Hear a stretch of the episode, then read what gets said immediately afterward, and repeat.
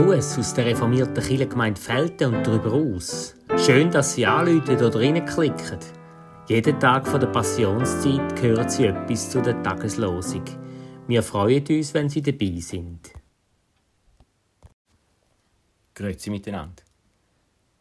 Die Losung vom heutigen Fasnachtsmäntig lautet: Der Herr kommt, das Erdreich zu richten. Er wird den Erdkreis richten mit Gerechtigkeit und die Völker wie es recht ist. Das steht im Psalm 98,9. Und in der Offenbarung 15,4 heißt wer sollte dich, Herr, nicht fürchten und deinen Namen nicht preisen?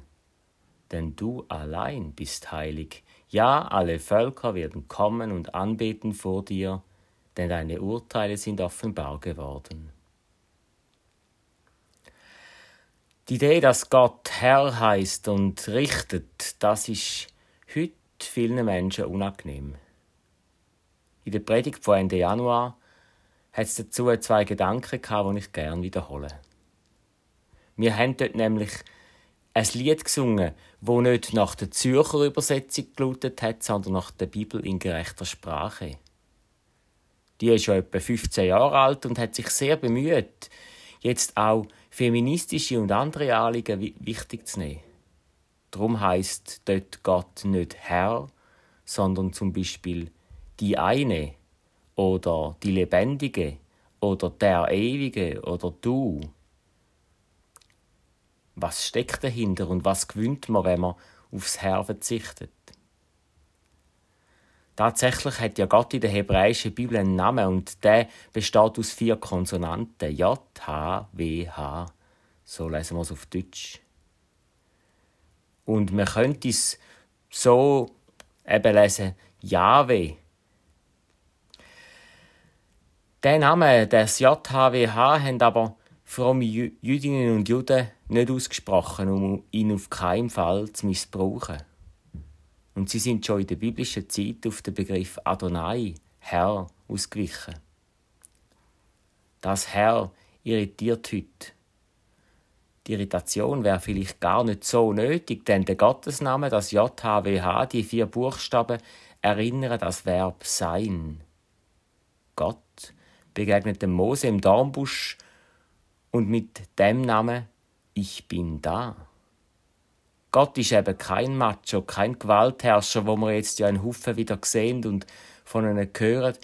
Gott ist eine, oder warum auch nicht eine, die sagt, mach die Augen auf, ich bin doch da, ich will dir begegnen. Offensichtlich ist das dort mal dem Team von der Bibel in gerechter Sprache ein Anliegen gewesen. Ein Anliegen gewesen. Sie wollen, dass Menschen Zugang zu Gott bekommen, wo mit dem Begriff Herr nichts anfangen können. Eine Studentin hat zum Beispiel dann geschrieben und danket, mein strenges Gottesbild ändert sich und wird zu einem wunderbaren Gottesverhältnis. Wie schön, wenn ein Mensch sich nicht nur an dem ärgert, sondern merkt, mit dem Gott kann ich ja in Beziehung treten. Er ist kein strenger Herr oder Despot, wo mich umdirigieren will, sondern Gott hat mich gern, begleitet mich durchs Leben. Jetzt ist es allerdings als ein bisschen vertrackter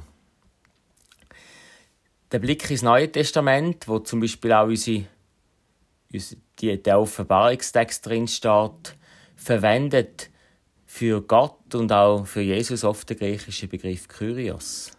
Auch das Kyrios bedeutet Herr.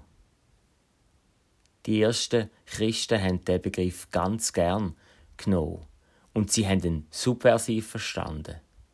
Der Markus zum Beispiel hat seinen Text über das Leben von Jesus ein Evangelium genannt.